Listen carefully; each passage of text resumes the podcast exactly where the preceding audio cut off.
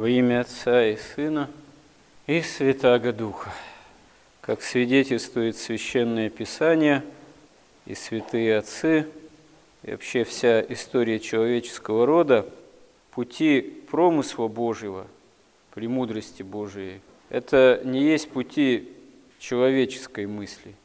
Поэтому человек очень часто не понимает то, как промышляет о нем сам Бог – но Бог желает нам всем спасения для жизни вечной.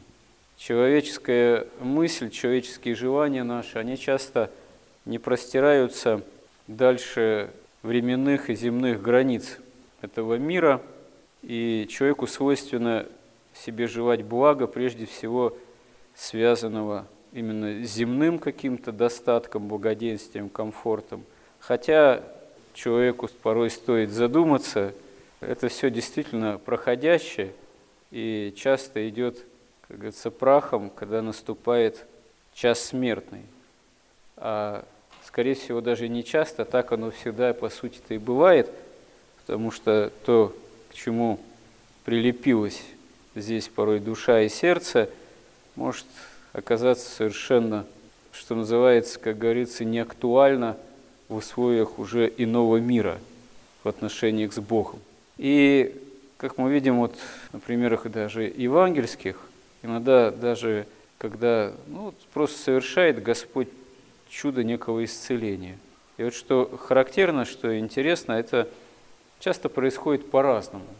То Господь исцеляет, например, слугу сотника, вообще не входя даже в дом – только, как говорит сам сотник, скажи слово, и исцелится слуга мой. Потому что и я, вот, человек подневольный, но имею под началом слуг, там, воинов, говорю одному, пойди сделай то-то, и тот делает то-то. Так и ты, говорит сотник, обращаясь к Господу. Ну, таким образом, исповедуя всемогущество Божье.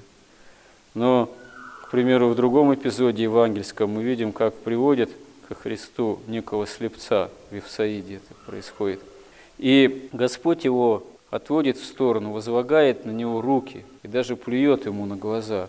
И спрашивает, видишь ли что? А тут говорит, вижу окружающих людей, как деревья. Тогда Господь опять возлагает на него руки, только потом уже исцеляется этот слепец. И Господь его отправляет в дом свой и говорит, никому в селении не говори об этом чуде. А почему такая разница? Зачем в одном случае Христос может словом действительно на расстоянии исцелить, или как преподобный Серафим в общении с Мотовиловым говорит, а хотите ли вы, ваше боголюбие, исцелиться? Говорит, да, конечно, хочу.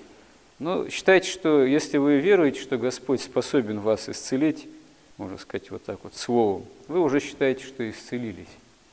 То есть зависит от самого человека – то есть важно, с чем человек приходит к Богу, с чем обращается. В данном случае этого слепца вообще привели, то ли родственники, то ли его знакомые, то ли посторонние люди, которые о нем так умилостивились. И о степени веры этого человека вообще ничего не говорится.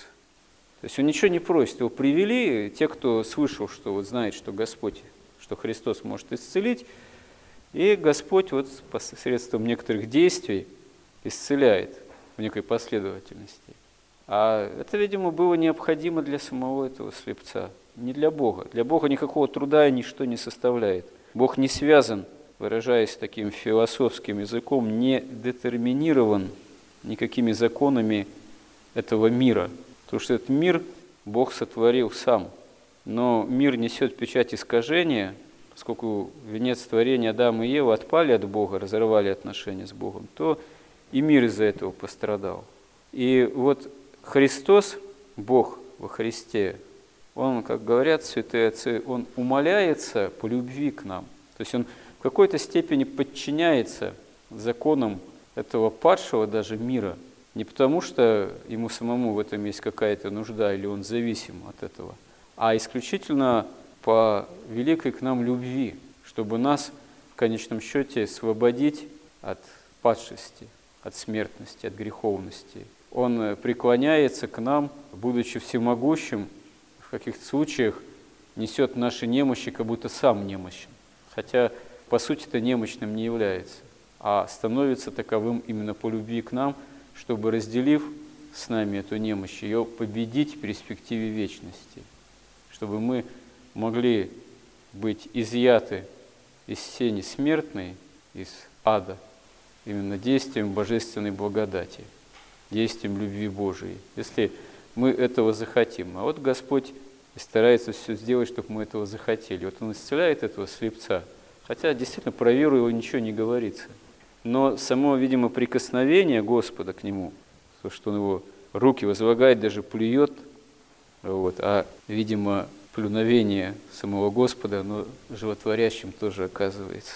Как это не парадоксально, наверное, если только со стороны задуматься, посмотреть. Э, но все, что связано с Господом, все животворит, потому что Он совершенный, Он полнота жизни вечной, Он полнота любви. И вот, видимо, испытывая это прикосновение, этот слепец, он приходит в некое общение со Христом – и в нем начинает пробуждаться действительно вера из общения с Богом и встречное движение к Нему, ко Христу. И благодаря этому он оказывается исцелен. Потому что без встречного движения, ну, действительно, как говорится, под лежачий камень вода не течет. Тайна, можно сказать, того, что называем мы адом, она именно в конечной свободе человека, возможности отвергнуть Бога, отвергнуть общение спасительное со Христом, она остается за человеком, и, как говорят святые отцы, в этом смысле ад заперт изнутри. Не извне Бог запирает человека, куда-то отправляет от себя подальше, а сам себя человек запирает от Бога в своих грехах и страстях, с которыми не желает расстаться, не желает что-то увидеть за пределами этой самой замкнутости, замкнутости эгоистической и греховной. Даже начинает порой отрицать бытие Бога и значимость для него самого возможности спасения, отрицая эту возможность, хотя это, конечно, по сути безумие.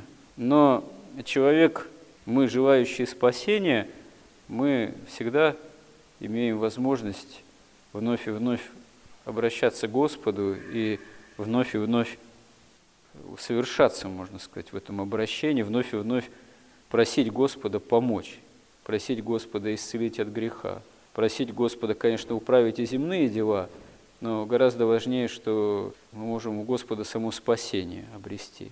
А как это порой происходит, ну, часто это да, выше нашего понимания.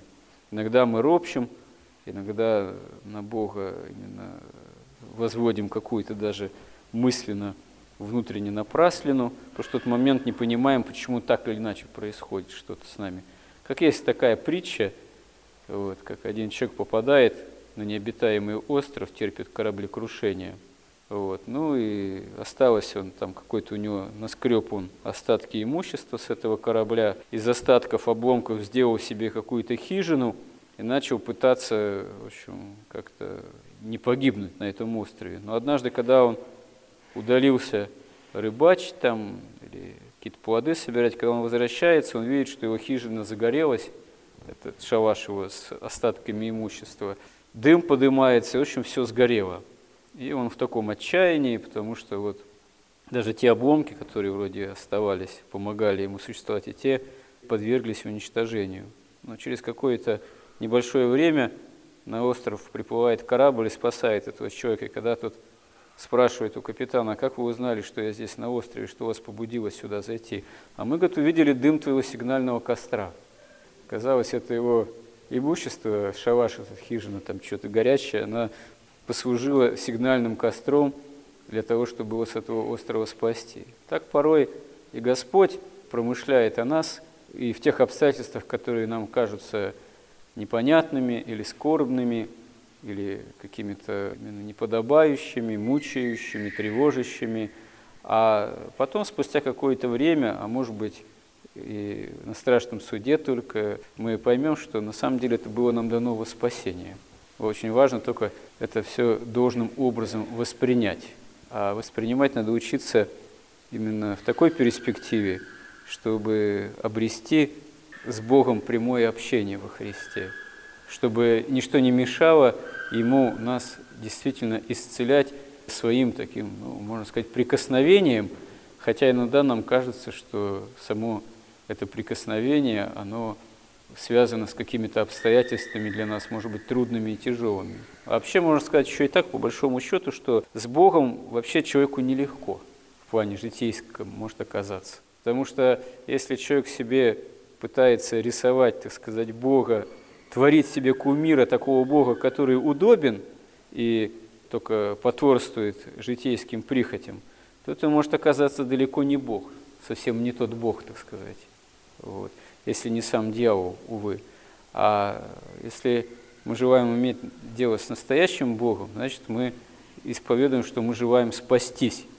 Не для этой жизни проходящей, потому что для нее невозможно спастись, а все проходит.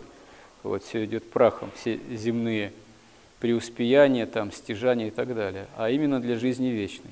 А для этого, если мы исповедуем себя верующими людьми, опять же, мы, значит, исповедуем, что желаем спасения и согласны с тем, как Бог по отношению к нас спасительным же образом будет действовать. То есть мы должны учиться это принимать, спасать терпением собственной души и не роптать на Господа. Помоги нам в этом, Господи. Аминь.